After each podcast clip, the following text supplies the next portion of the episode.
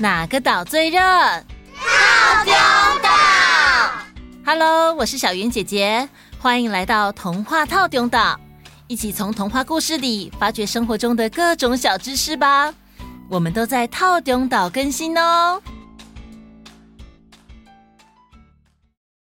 Hello，大家好啊！Hello，大家好，我是一个什么都很认真的梦梦。你在说什么啊？上次讲了人类演化的历史，小当家哥哥说人类很渺小，但是我们最重要的是要认真过生活。我回家之后啊，就很认真的吃饭，很认真的聊天，很认真的吹冷气，很认真的做任何事情哦。吹冷气需要认真吗？嗯，要认真的感受冷气的清凉啊！好哦。我上次回家之后，是对希腊神话很有兴趣。我上网 Google 了一下，希腊神话好厉害，好像连续剧哦。嗯，希腊神话里面的天神呐、都有各自的族谱，有家族之间兄弟姐妹，或者是与父母之间的爱恨情仇。也有竞争或是合作的关系，所以故事情节精彩度真的不输给现代的连续剧。希腊神话是古希腊人的一系列神话故事，这些神话的内容包含了宇宙的由来和本质，还有提到古希腊人各种宗教仪式的起源呢。大家可能很难想象，现代学者很认真的研究希腊神话。因为它实际上反映了古希腊的宗教、政治环境与整个古希腊文明。有些人甚至认为，会有这些神话，是因为这是古希腊人遇到的事件。真假？古希腊人遇到这些天神，也太酷了吧！这个啊，我们不知道实情啦。但是呢，的确有此一说。希腊神话对于欧洲文明来说是非常重要的哦。西方文化、艺术、文学和语言很多都受到希腊神话的影响，或是以希腊神话为灵感发想出一整部作品。就算是现在，电视剧都还是一直在拍这些天神们的故事哦。哦，我知道，漫画跟动画都有，而且我还知道。赫克力士长棘大兜虫这种独角仙，就是因为它很大只、很厉害，所以是用希腊神话里大力士的名字来命名的哦。赫克力士长棘大兜虫真的很大吗？对啊，一只有十七公分那么大哎，而且它头上的角有将近十公分这么长哦。大家可以 Google 看看，看到它的图片就知道它有多厉害了。Friday，啊，马上查询这只大力士独角仙的图片。已显示图片。哇，太酷了！没错，就是这样。希腊神话的各种元素真的深入我们的生活之中。哇，我们竟然聊到了赫克力士，哎。这个名字等一下也会出现在我们的故事当中哦。哇，好酷哦！那我们就继续来说普罗米修斯跟宙斯的故事，也期待看看赫克力士所扮演的角色吧。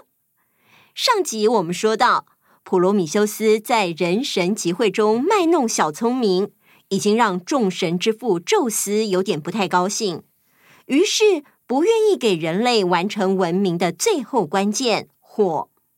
普罗米修斯知道宙斯不肯把火给人类，他就自己想办法从太阳车那边点燃树枝，然后偷偷把火种带进凡间。宙斯知道了这件事，勃然大怒。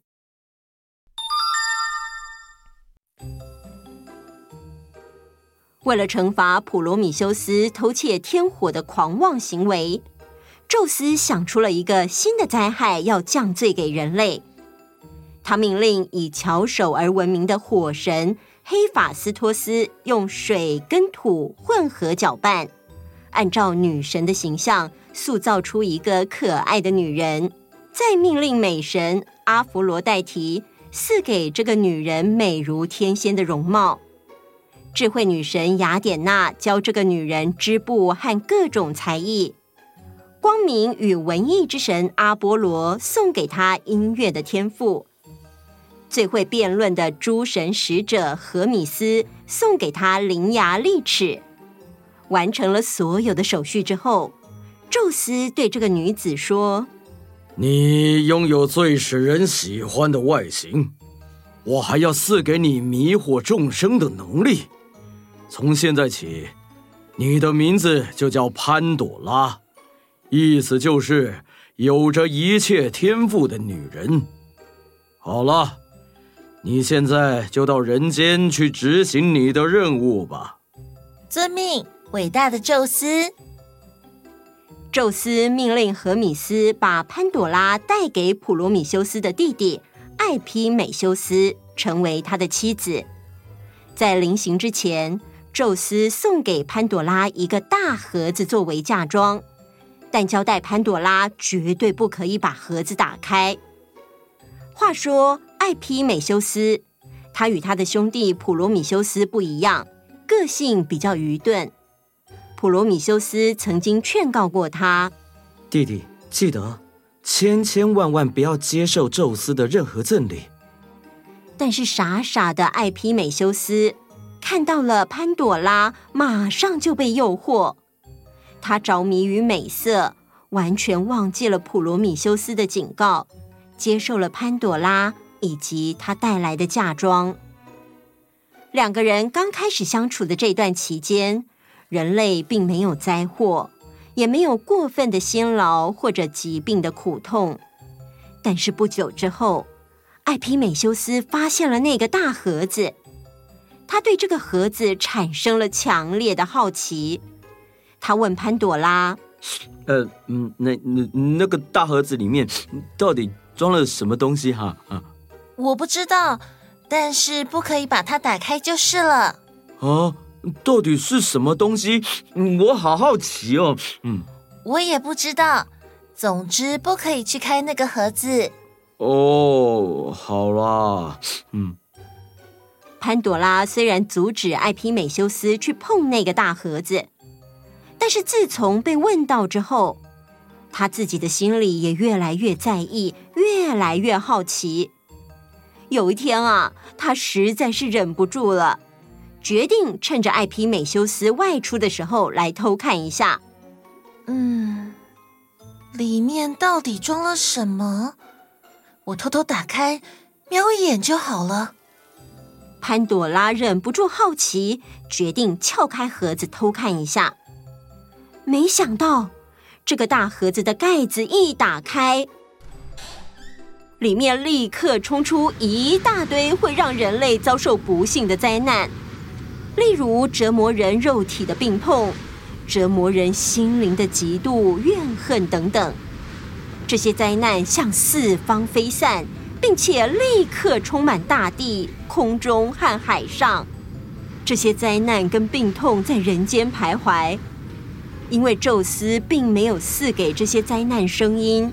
所以，各种不同的痛苦一直无声的、静悄悄的侵袭着大地上的每个人类。怎怎么会变成这样？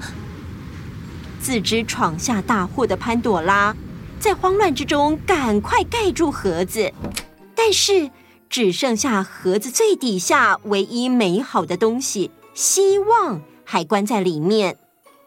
不过还好，希望没有飞走。所以，虽然人类不断的受苦、受生活折磨，但是可贵的希望没有溜走，就像安放在盒子里一样，一直存在每个人的心中。在潘朵拉出现并与艾皮美修斯成为夫妻之后，人类的生活有了巨大的改变，也就是变成了两个性别。男人必须娶女人为妻，否则不会有后代子孙。宙斯再度利用这个机会，划分出了神与人的界限。人类必须繁衍才有后代，人类也有痛苦跟疾病厄运。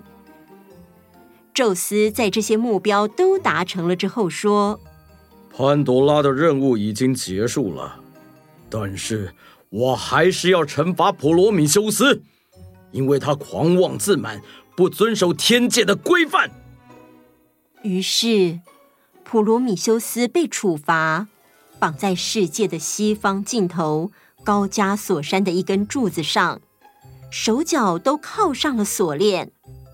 宙斯还派一只凶恶的老鹰每天来咬他的肝。由于普罗米修斯也是天神，所以只会痛不会死，而被咬的肝隔天还会再恢复回来。普罗米修斯就这样日复一日的受到折磨。在这个时候，他告诉自己：“我必须忍耐，因为我日观星象已经洞悉到了，将来一定会有一个英雄来这里解救我。”果然，时候一到，英雄真的来了。这位英雄正是宙斯的儿子，力大无穷的赫克力士。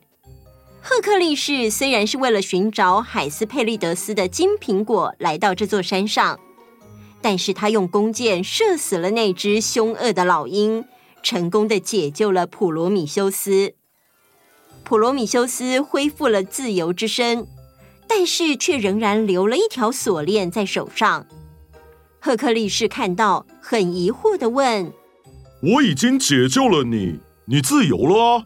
但是为什么你的手上还要靠着一条锁链呢？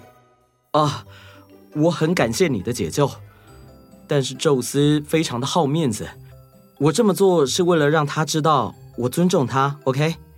永远履行他对我的判决。嗯，所以普罗米修斯永远带着一条锁链，锁链的另一端还连着一片高加索山的石片，让宙斯能够夸口说。普罗米修斯仍被他锁在高加索山。结束。